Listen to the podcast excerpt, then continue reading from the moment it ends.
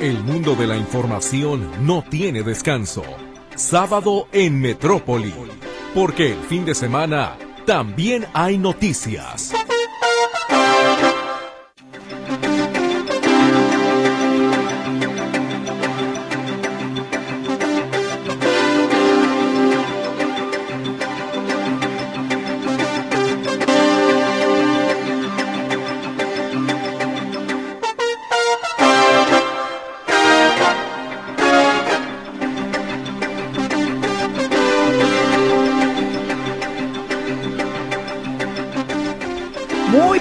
Buenos días, me da muchísimo gusto saludarle, recibirle como cada fin de semana.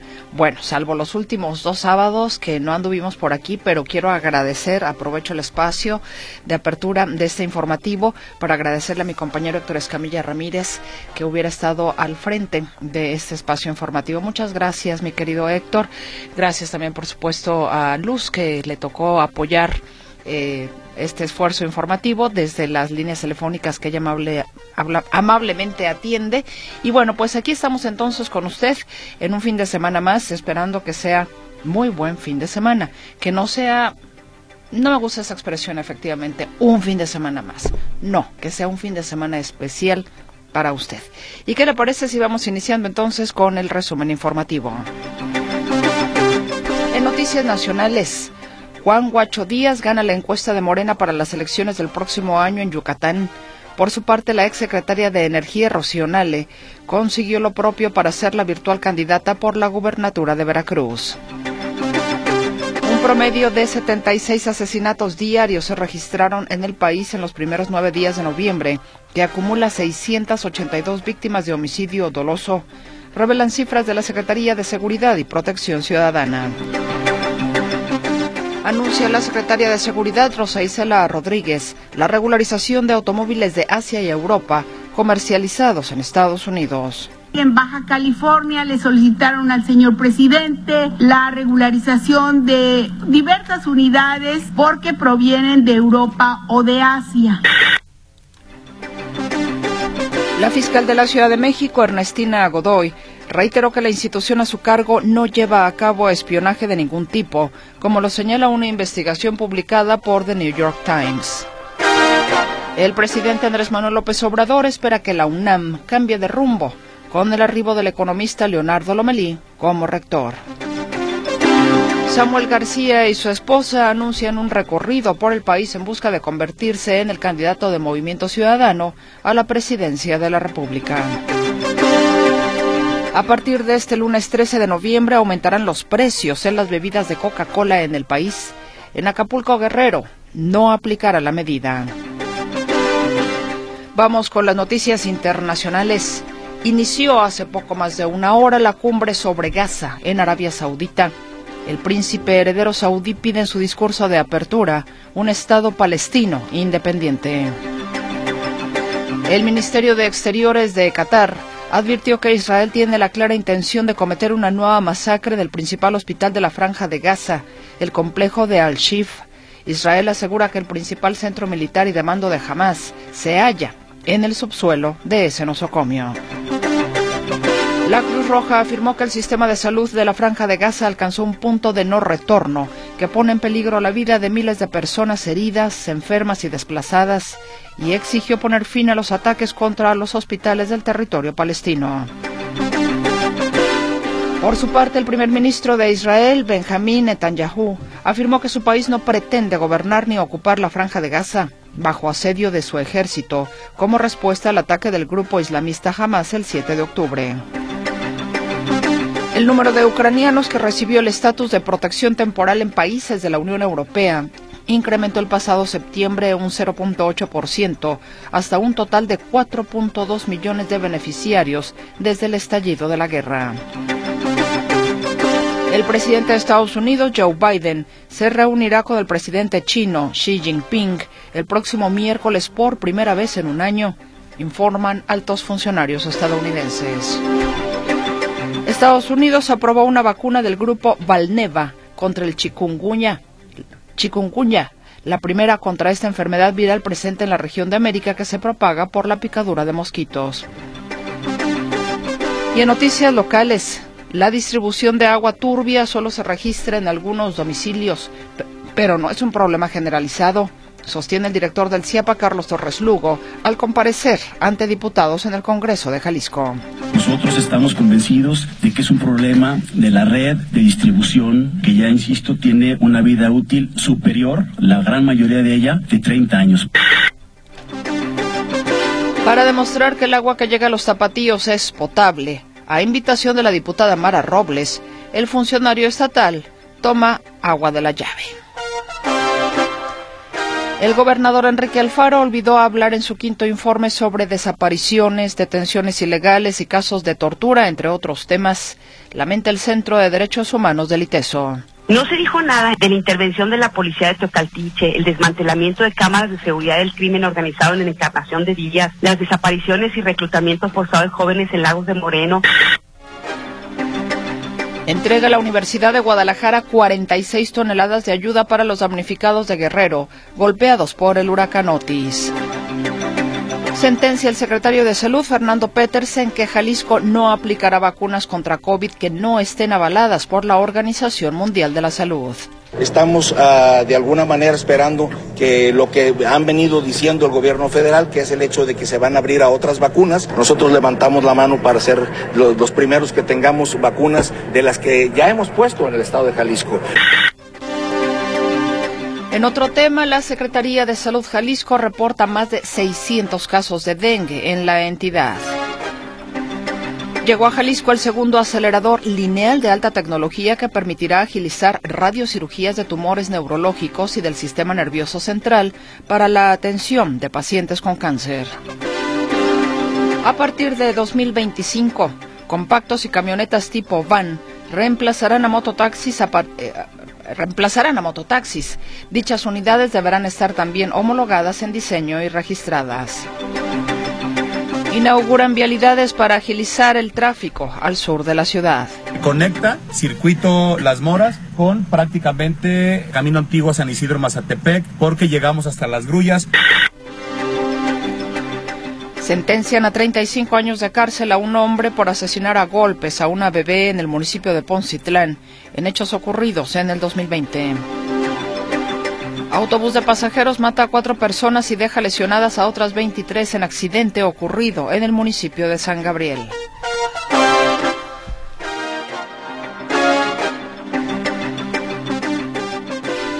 Este fue el resumen informativo con el que le saludamos esta mañana a todo el equipo. Ya le había dicho que está Luz Balvaneda atendiendo su comunicación en las líneas telefónicas fijas. Buenos días, mi estimada Luz. Los números se los recuerdo con muchísimo gusto. 33 38 13 15 15 y 33 38 13 14 21. Nuestro WhatsApp y Telegram también están a sus órdenes en el 33 22 23 27 38. Esta mañana, Víctor Morales, Vic, que no sabe fallar, estará con usted en el control de audio.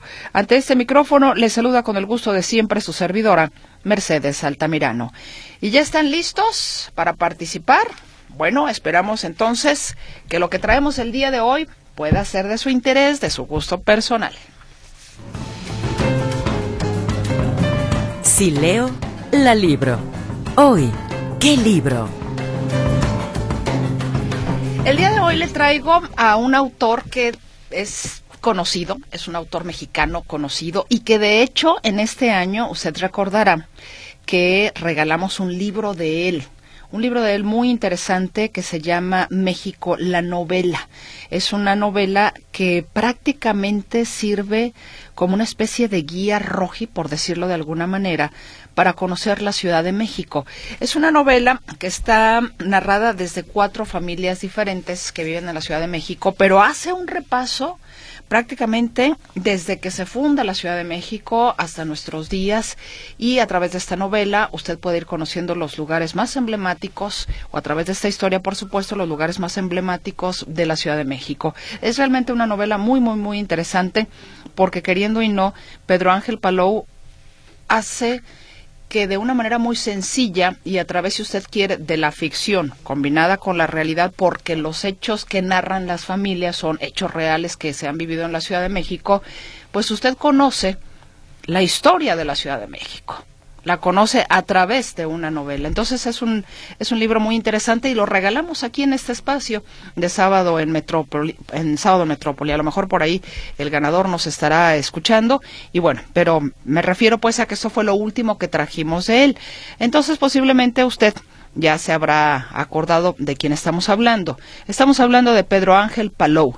Pedro Ángel Palou, quien es escritor, quien tiene también, de hecho, una prolífica obra en materia precisamente de personajes históricos también de nuestro país, entre algunas otras cosas, por supuesto, tiene eh, relatos, tiene eh, tiene novelas, tiene una novela infantil, bueno, tiene un libro infantil, un cuento infantil, y entre algunas otras cosas, pues realmente es un autor muy, muy, muy prolífico, sobre todo en el tema de la novela. Y bueno, pues el día de hoy le traigo también precisamente una novela de Pedro Ángel Palou. Esa es una novela, perdón, un poco más, eh, digamos, pequeña, porque la de México sí era un libro grande y, y grueso, pero le digo muy interesante y recomendable. Y en esta ocasión le traigo esta novela que se llama Paraíso Clausurado. Paraíso Clausurado. Se trata el personaje se llama Juan Gavito, es un poeta, es un profesor universitario que en un momento determinado se siente cansado, hastiado de la vida.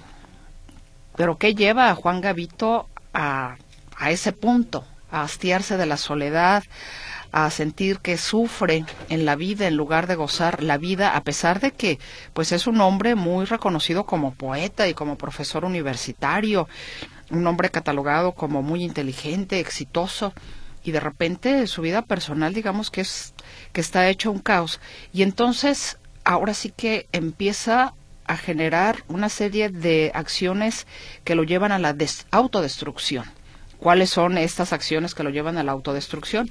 Esto lo va usted a ver aquí o lo va a, a conocer a través de esta novela. Pero el asunto aquí es de que de repente hay otro personaje que se llama Eladio, que ha sido discípulo de él y amigo de él. Entonces, Eladio pues trata de alguna manera de contrarrestar o de ayudar a su maestro, de ayudar a, a, pues sí, a su maestro, a su amigo, y entonces ahí viene pues esta novela donde ambos van, digamos, generando esta aventura ¿no? Uno entre que quiere autodestruirse, el otro que lo quiere salvar. Y me parece que una de las grandes virtudes que tiene Pedro Ángel Palou es el hecho de que es una especie de psicólogo nato, que no es precisamente su profesión, pero que si usted ha leído las eh, pues las obras de Pedro Ángel Palou tiene esa capacidad de generar personajes muy bien definidos con una psicología muy muy muy definida entonces esto pues podría ser digamos una especie de eh, de guerra psicológica entre ambos personajes. Entonces, bueno, esa es la propuesta del día de hoy que tenemos para usted. Si resulta de su interés, por favor, comuníquese con nosotros. Es del sello Tusquets de la editorial Planeta, a la que por supuesto le agradezco que nos haya hecho llegar este ejemplar. Y como le digo, si es de su interés, ya sabe que tenemos una manera muy sencilla de participar. Para usted, ¿cuál es la noticia más importante de esta semana que concluye? Y ya con eso le estaremos registrando en las papeletas que poco antes de que concluya este espacio estaremos lanzando al viento junto con las penas. Yo le pido, por favor, que si se comunica con nosotros a través de WhatsApp o Telegram, me ponga su nombre completo.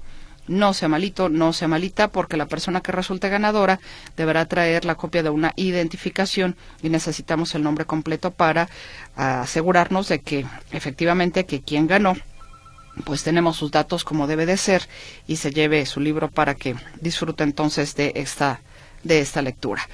Pues ahí está y por cierto hablando de lecturas también ya no falta mucho para que inicie la Feria Internacional del Libro.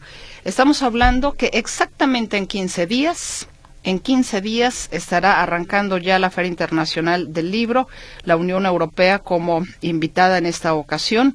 Será entonces el arranque inaugural de esta feria que dura nueve días, el sábado 25 de noviembre. Sábado 25 de noviembre y por supuesto Radio Metrópoli y la Estación de las Noticias, como cada año estaremos presentes para llevarle a usted parte de las incidencias, de lo más importante que acontezca en la Feria Internacional del Libro, que bueno, siempre tiene Muchísimos eventos, muchísimos eventos y usted ya puede inclusive checar en la página en internet.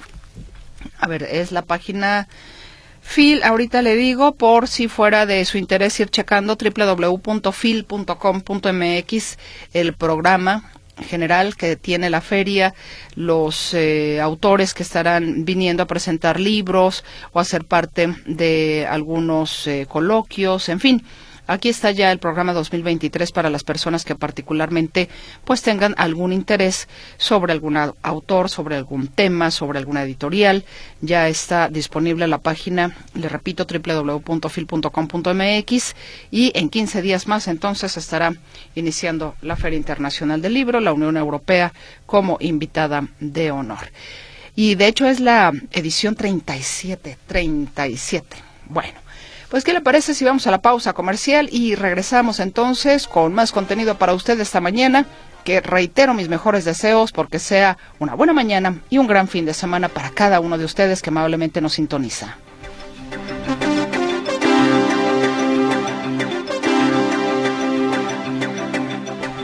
Rapidita, se nos está yendo la mañana o esta primera hora de sábado en Metrópoli y qué le parece si vamos hasta la Ciudad de México con mi compañero Arturo García Caudillo. Arturo, ¿cómo estás?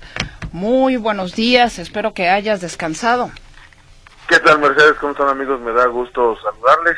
Eh, pues sí, eh, y después del 0 por 0 entre el Atlas y el Necaxa, pues qué te puedo decir. Ya me voy tranquilo con el penúltimo lugar. Ay, no, qué conformista. qué conformista, no, por Dios. Nos quedamos, nos quedamos Atlas y Necaxa en las últimas posiciones, pero bueno. Fue, a eh, ver, espérame. Ya, será para la próxima. Eh, ¿Quedó Atlas hasta el fondo y en Civita Necaxa? Sí, creo, o, algo así. O algo así. Bueno, pues ya el rato que Martín nos... Sí, ya, ya en esos lugares ya ni se fija uno.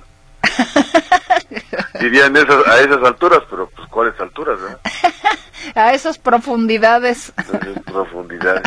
Pero bueno, hablando de profundidades y alturas, Morena llevó a cabo ayer la selección eh, de los que serán sus candidatos en el 2024. Primero eh, precandidatos, porque hay que recordar que las precampañas inician el próximo día 20, o sea, el lunes, y el, el eh, bueno, casi el lunes, del lunes de la siguiente semana, y eh, pues bueno, para esto se llevaron un proceso de encuestas, encuestas que en algunos casos particulares, particularmente el de Chiapas, tuvieron que hacerse hasta en dos ocasiones. Ayer tuvo que hacerse de urgencia un último, una, dos, un par de encuestas más para poder definir y lo que iba a anunciarse a las seis de la tarde terminó anunciándose a las cuatro de la mañana. Así es que vamos a conocer cuáles son los resultados eh, de las encuestas y en el caso de la paridad de género que tenían, la cuota de género que tenían que llenar eh, y que les exigían tanto el INE como el Tribunal Electoral, pues por eso es que se, llegaron a los resultados siguientes. Vamos a escuchar a Mario Delgado Carrillo, presidente nacional de Morena. Mujeres ganaron este mejor posicionamiento. Primero, Margarita González Sarabia, de Morelos,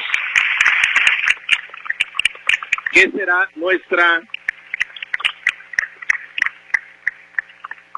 para que no nos caiga el INE, nuestra coordinadora de los comités de defensa de la transformación en el estado de Morelos. También ha obtenido el mejor posicionamiento en este indicador nuestra compañera Rocío Nale del estado de Veracruz, quien encabezará los comités de defensa en esa entidad. Ahí llevamos dos mujeres, nos faltan tres. ¿Cómo elegir a esas tres? Volvemos a esta pregunta. ¿Cuál es la preferencia como candidato o candidata de Morena, PT y Verde? entonces las mujeres que hayan obtenido un mayor porcentaje. En ese orden sería Clara Brugada en la Ciudad de México, quien encabezará la coordinación de los comités en la Ciudad de México, Alma Alcaraz de Guanajuato con 23.4%. De igual manera, Alma encabezará los esfuerzos en el estado de Guanajuato y Claudia Delgadillo en el estado de Jalisco. Así tendríamos las cinco mujeres coordinadoras. Los hombres estarían en Yucatán, Huacho Díaz Mena. En Tabasco, Javier May. En Puebla, Alejandro Armenta. Y en Chiapas, Eduardo Ramírez. Pues ahí está entonces eh, Mario Delgado con el anuncio. Eh, ¿Cómo se llegó a todo esto? Pues eh, con, mm, digamos, por lo menos tres grandes perdedores. ¿A quién me estoy refiriendo? A Omar García Harfuch, que siendo el ex jefe de la policía capitalina, obtuvo el resultado más contundente después de Juacho Díaz, o junto con Juacho Díaz, de hecho, arriba de Juacho Díaz, un eh, eh, expanista que ahora será el candidato de la alianza o de, o de, la coalición Juntos Haremos Historia en el estado de Yucatán. Bueno, en el caso de Omar García Harfuch, él obtuvo 40.5% en mejor posicionamiento eh, y eh, Clara Brugada había obtenido el segundo con 26.7, muy lejos, pero por la cuota de género le tuvieron que dar la preferencia aquí a Clara Brugada, la exalcaldesa en eh, Iztapalapa. El otro gran perdedor, diríamos, Ricardo, o los otros dos grandes perdedores en Guanajuato, Ricardo Sheffield, el ex titular de la Profeco, quien obtuvo 24.4%, eh, muy eh, por arriba de Alma Alcaraz, que obtuvo 23.4%, pero por la cuota de género perdió la posibilidad eh, Sheffield y Alcaraz, como ustedes escucharon, va a ser la representante en Guanajuato. Y eh, el otro caso es el de Carlos Lomelí en Jalisco, que obtuvo 23.9% por encima de Claudia Delgadillo, que obtuvo 18.6%, pero por la paridad de género también quedó fuera Lomelí y le dieron la posibilidad a Delgadillo. Así es que repetimos entonces, los candidatos de la alianza Juntos Haremos Historia, que integran Morena, PT y Verde Ecologista. En Yucatán, Juacho Díaz Mena. En Veracruz, la ex eh, secretaria de Energía Rocionale. En Tabasco, el ex titular de Fonatur, Javier May. En Puebla, el senador Alejandro Armenta. En Morelos, Margarita González Sarabia. En Jalisco, Claudia Delgadillo. En Guanajuato, Alma Alcaraz. En Chiapas, el senador Eduardo Ramírez por cierto, presidente de la Junta de Coordinación Política, tendrá que dejarla, y en la Ciudad de México, la ex alcaldesa en Iztapalapa, Clara Brugada. Los candidatos de la coalición Juntos Haremos Historia a las gubernaturas y a la jefatura de gobierno de la Ciudad de México en el 2024. Y pues bueno, un proceso, repito, muy largo que inició a las 8 de la mañana, se fueron alargando, eh, anunciando la conferencia de prensa de las 6 a las 8 y luego de las 8 a las 10 y finalmente la decisión final la dieron a conocer cerca de las 4 de la mañana. Mi reporte. Mercedes, buenos días. Pues la información estuvo saliendo, digámoslo así, a cuentagotas, ¿no, Arturo? Sí, tristemente porque sobre todo en el caso de Chiapas y la Ciudad de México tuvieron que recurrir a nuevas encuestas porque no les daban los números y eh, pues bueno, aquí a final de cuentas casi, no sé si los rompimientos que ya se habían dado en la semana, por ejemplo, Lucy Mesa en el estado de Morelos, la senadora a la que no dejaron ni siquiera participar y que renunció a Morena eh, y se pasó al Frente Amplio por México eh, y probablemente sea la candidata o la aspirante del Frente Amplio por México en Morelos, eh, pues bueno, este proceso provocó justamente esas rupturas.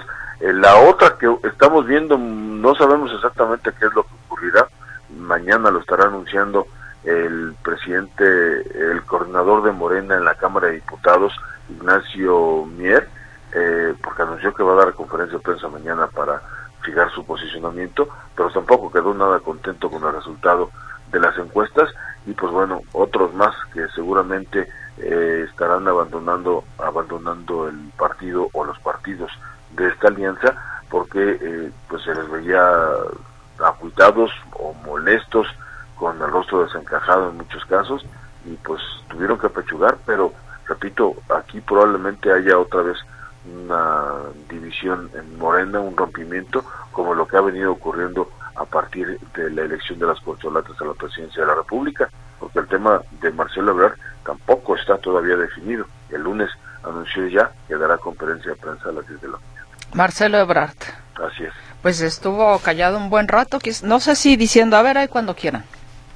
Sí, dándole oportunidad, entre comillas, a Morena, porque la queja que interpuso ante la Comisión de Honor y Justicia, pues no la han resuelto y según Mario Delgado tienen hasta diciembre para hacerlo. Pues imagínese usted si, eh, si Marcelo Ebrard se va a esperar hasta diciembre, eh, ya sin ninguna posibilidad de aspirar absolutamente a nada. Y él dice que él no quiere ningún cargo de consolación, que él lo que quiere es aparecer en la boleta ah, en el 2024 y esto sería única y exclusivamente a la presidencia de la República. Así es que váyanse agarrando el movimiento ciudadano. Por cierto, esto de las encuestas de Morena está bien raro porque en el estado de Jalisco, la misma encuesta que hicieron para que para, para definir a Carlos Lamelí, o, que definió a Carlos Lamelí como el ganador y a, Claudia Delgadillo como la, el segundo lugar y que al final de cuentas será la, la que represente a esta coalición, pues bueno, en esa encuesta resultó que eh, Movimiento Ciudadano está en el tercer lugar de las preferencias, detrás de Morena o de la coalición Juntos Haremos Historia, después del Frente Amplio por México, el tercer lugar decía esta encuesta era Movimiento Ciudadano, y pues ahí uno como que no entiende cómo de repente bajó del primero a tercer lugar, está medio raro, ¿no? Pues eh, sí habrá que ver, ¿no? Y sobre todo porque parecía que quien quedaba era Carlos Lomelí. Sí, pero te digo, él quedó como ganador de la encuesta. Sí, pero la cuestión de la paridad. Exactamente. El tema también por ahí, pues eh, Omar García Harfuch le llevó, pero de, de calle, la encuesta a Clara Brugada. Y eh, de hecho, en, las nueve encuestas uno diría, pues tendrían que ir los mejores posicionados, ¿no? Pues, eh, pues eso no se lo respetaron a García Harfuch. Y, y mira que tiene una preferencia de, importante en esta capital, él realmente sería un, un, candidato fuerte para enfrentar al Frente Amplio por México aquí en la capital. Así es que pues, vamos a ver. ¿Quién está como candidato o candidato todavía, todavía no lo definen. Mm. No, todavía no lo definen, pero pues el, el alcalde Benito Juárez, eh, Santiago Tahuada, es uno de ellos, de los que aspiran fuerte a quedarse con, con esta candidatura. Está Lía Limón, la alcaldesa en, eh, en Álvaro Obregón, mi alcalde, que es la que me corresponde en este caso, y eh, por ahí hay eh, un par de, aspirantes más, pero ellos dos son los más fuertes en esta capital. Pues fíjate que al final del día la, la encuesta pues no tiene ningún efecto sobre, es decir, sobre la paridad de género. No, ninguno.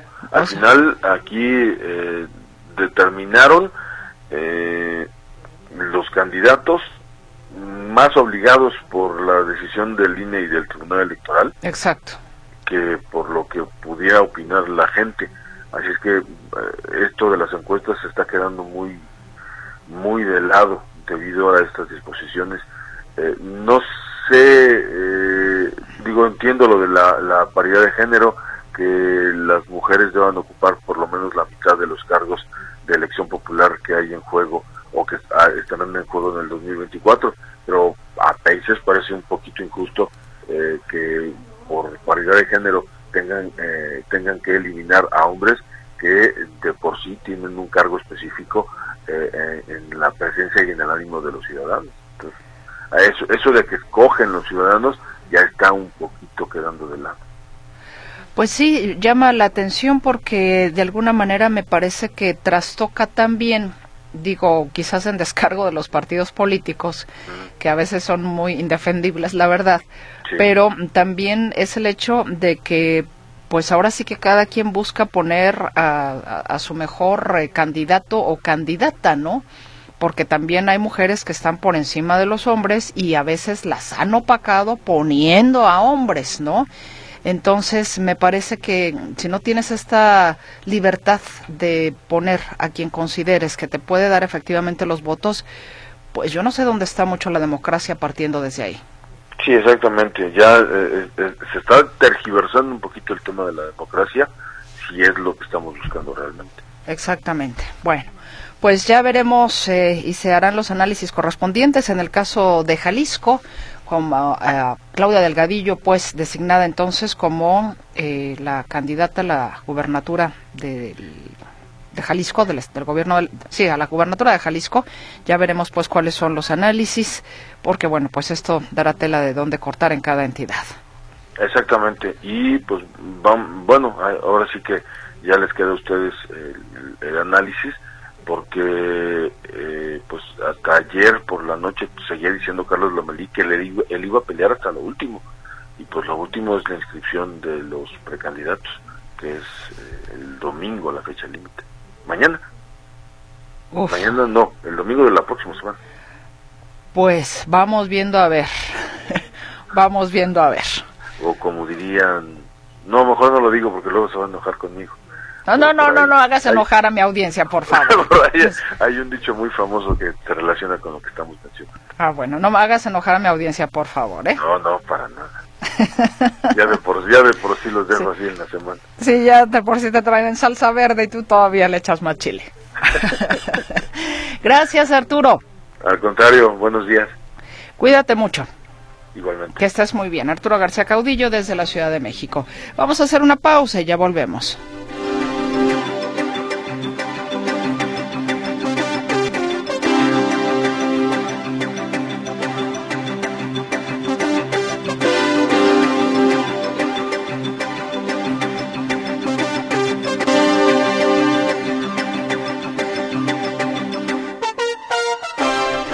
Regresamos con usted y gracias por su comunicación a través de nuestras líneas telefónicas 33 38 13 15 15. 33 38 13 14 21. Nuestro WhatsApp y Telegram también están a su disposición. Esta mañana ya lo sabe. Y déjeme eh, precisamente leer algo de lo que usted amablemente ya nos ha hecho llegar por aquí. Nos dice, a ver, José Ángel Martínez, ¿Me pudieran apoyar usted o alguien del, del auditorio? ¿Cuál es el nombre de la canción que utilizaba Telcel para hacer promoción por televisión? La cantaba una mujer, pero la tocaba Carlos Santana.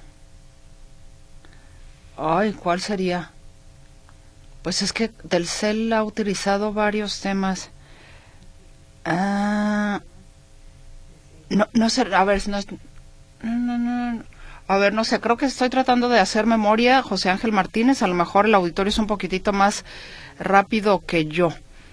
A ver, vamos a hacer memoria. Déjeme continuar con las otras, eh, con las otras llamadas. Jaime Gómez Mojarro dice eh, el informe del gobernador, o bueno, para él la noticia es que el informe del gobernador, que no trató lo más importante para el estado de Jalisco.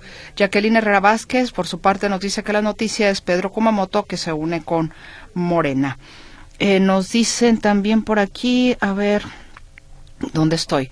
Dicen, eh, a ver, buenos días, ¿podrían por favor explicarme por qué el Estado prefiere dar nuevas unidades a quienes conducen mototaxis en lugar de una solución con autobuses que probablemente requiere mejoramiento de las calles, pero es una solución más organizada? Honestamente desconozco las razones. Eh, saludos anónimos.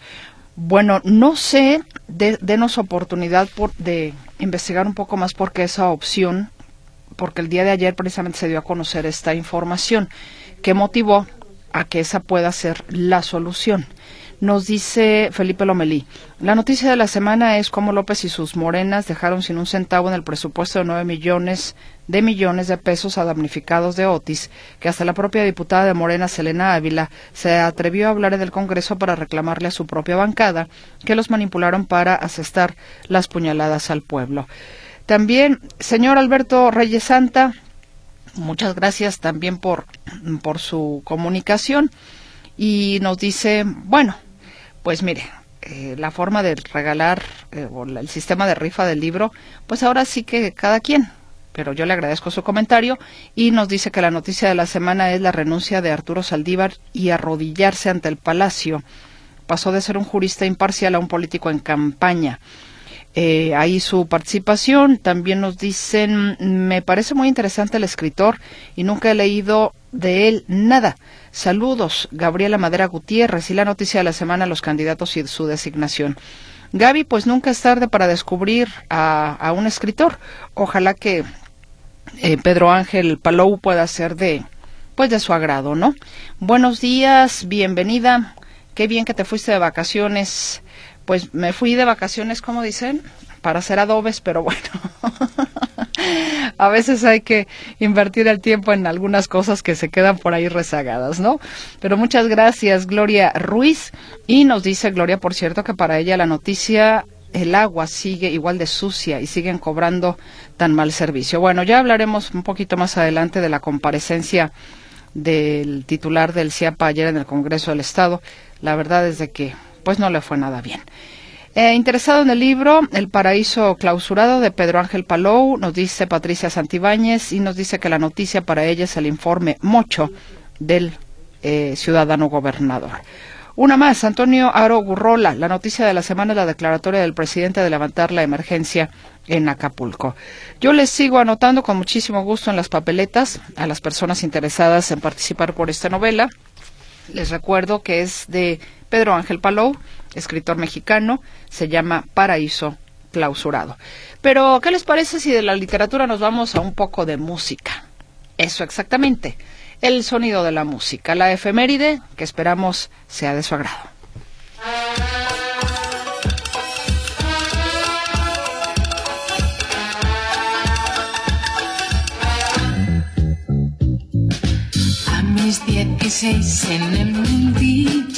Dispuesta a ser una cantante famosa, en 1977, a los 19 años, se va a vivir a Madrid donde graba una canción llamada La Guapa, con la que toca las puertas de distintas compañías discográficas. Siempre fui la guapa de mi barrio. Una de ellas la aceptó, pero como corista de otros artistas. Los siguientes tres años incursionó en teatro, compuso canciones y es otra compañía disquera la que le graba y publica un sencillo de su autoría llamado El Ascensor, un homenaje de la cantante a Bob Marley.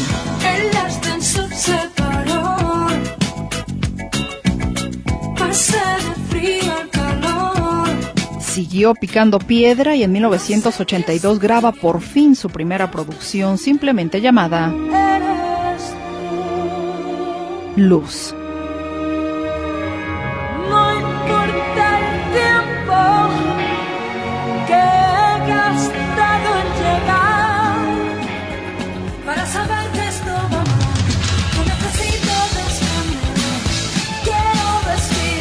Con su primer disco en el mercado, apareció en televisión y lo más importante, comienza a presentarse en vivo y participa en una gira con Miguel Ríos. Los Ojos del Gato, su segundo disco, llegaría en 1984.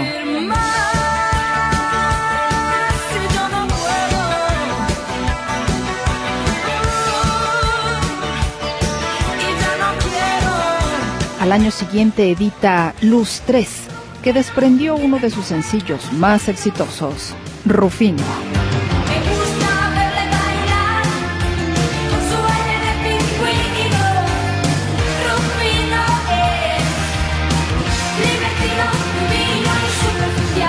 Para ese momento, desarrollaba particularmente su carrera en Europa. En el 87 sale a la luz su cuarto trabajo discográfico, Quiéreme aunque te duela, y el horizonte se extendía a América Latina.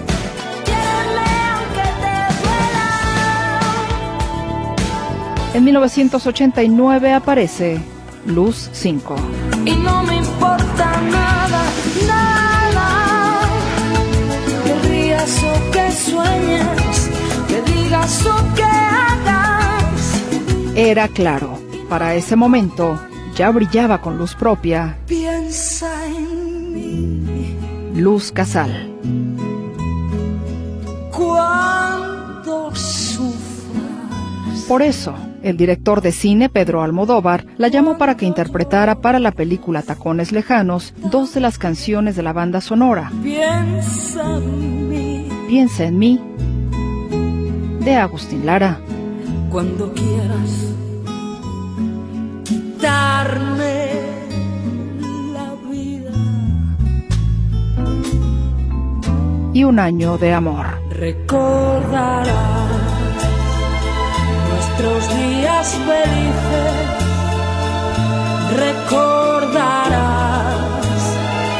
el sabor de mis besos. Aquella participación extendió la fama de Luz Casal como cantante.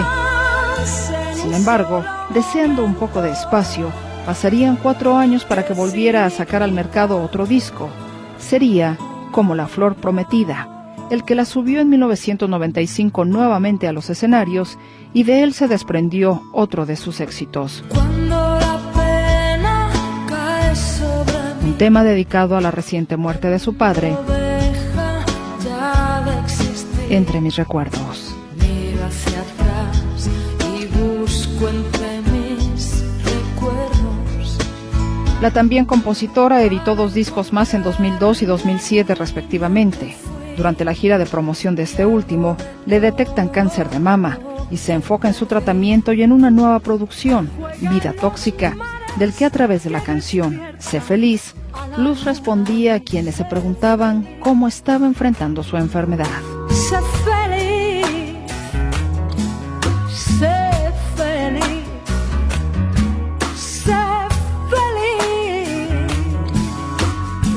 La cantautora ha publicado a la fecha 15 discos. El más reciente vio la luz en 2018 bajo el nombre Que corra el aire.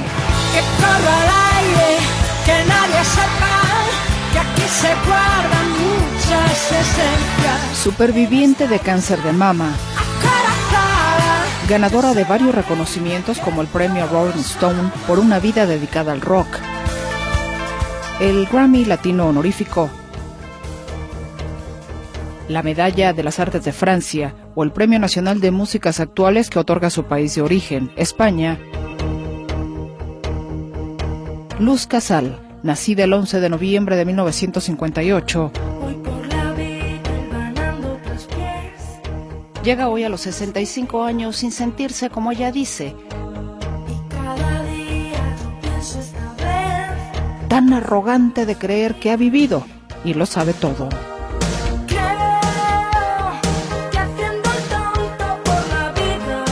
Por eso, sigue avanzando a cada paso.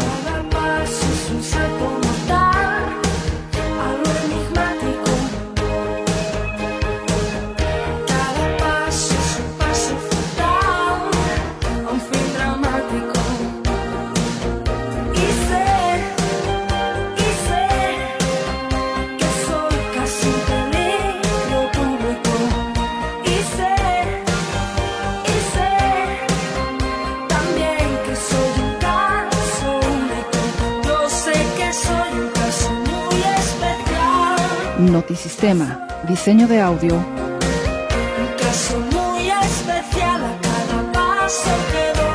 Roberto Álvarez.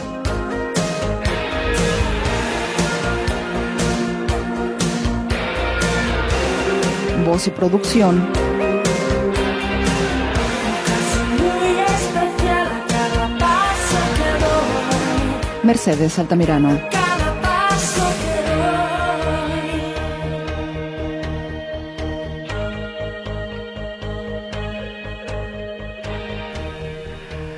Bueno, espero que haya sido de su agrado esta efeméride musical del sonido de la música. Qué buena pieza es esta de Luz Casal. Bueno, al menos a mí me gusta mucho, a cada paso. Hay, en alguna ocasión me encontré una versión que hicieron así como muy punchis punchis, que le llaman, ¿no? O sea, a cada paso que da, para ponerle más ritmo. Y aguanta, aguanta, aguanta. Pero esta, la original, es realmente maravillosa, me parece a mí, salvo su mejor opinión, ¿no? O en todo caso, en gustos se rompen géneros. Y bueno, eh, rompemos esta conversación para retomarla después de la pausa comercial.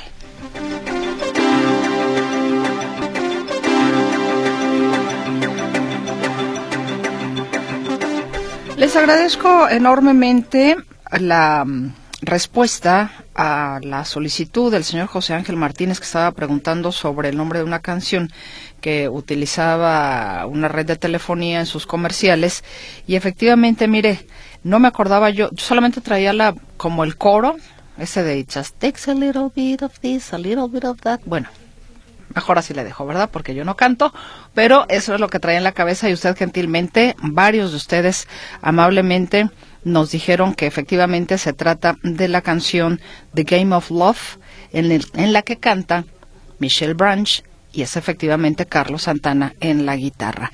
Así es de que bueno, yo les agradezco enormemente. Voy a leer un poquito más por aquí, digo, nada más doy respuesta para don José Ángel Martínez que estaba preguntando por el tema de esa canción.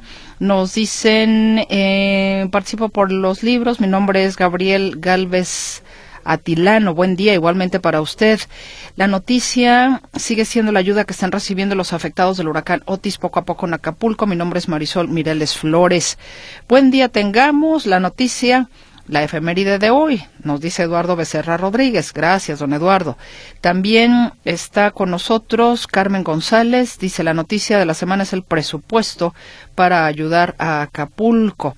De igual manera, eh, de López Obrador y también nos pone otra noticia, los víveres que enviaron la Cruz Roja para los hermanos de Acapulco.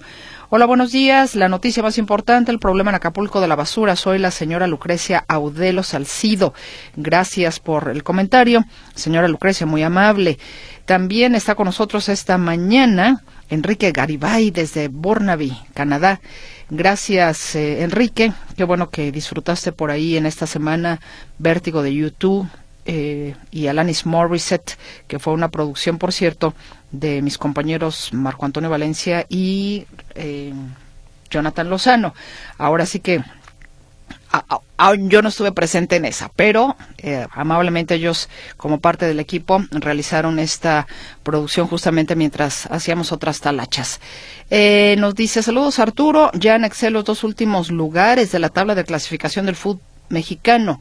Las encuestas de Morena son digitales, un solo dedo designó sus candidaturas, es su comentario. Y también nos dicen buen día, buen fin de semana, soy Francisco Javier Casillas Ochoa. La noticia, el accidente vehicular en San Gabriel, donde un autobús se quedó sin frenos y mató a cuatro personas y dejó 27 heridos y la nula autocrítica de Alfaro en su informe. Participo por el libro. No alcancé a digerir el nombre de Agustín Lara. Pregunta, ¿tú crees que el cardenal Juan Sandoval Íñiguez lo hubiera bautizado con todos esos nombres? Eh, no sé. Porque sí, efectivamente, Agustín Lara, pues tiene varios nombres, tiene un nombre muy, muy, muy largo de pila. Ciertamente trae usted a colación ese recuerdo, mi estimado Paco. También nos dicen, a ver, ¿dónde estamos por aquí? La noticia fue la designación de candidatos a gobernaturas de estados. Guillermo Paredes Miranda, quien participa también por el libro. Y a ver, déjeme agradecer nada más a quienes efectivamente nos dieron el nombre de la canción. Ay, no me deja nombre. Bueno, terminación 8861. Alguien más decía, Something es la canción que canta una mujer eh, y toca Santana en un álbum que sacó de covers. Santana relativo a la guitarra. No me deja nombre, pero bueno. Otra persona también, si me deja nombre, Raúl Gutiérrez dice, la canción es de Game of Love por Michelle Branch. Muchas gracias, eh, Raúl. Alguien más también por aquí gentilmente nos decía lo mismo. Víctor Escobedo. Esa melodía se llama The Game, The Game of Love, la canta Michelle Branch y Santana.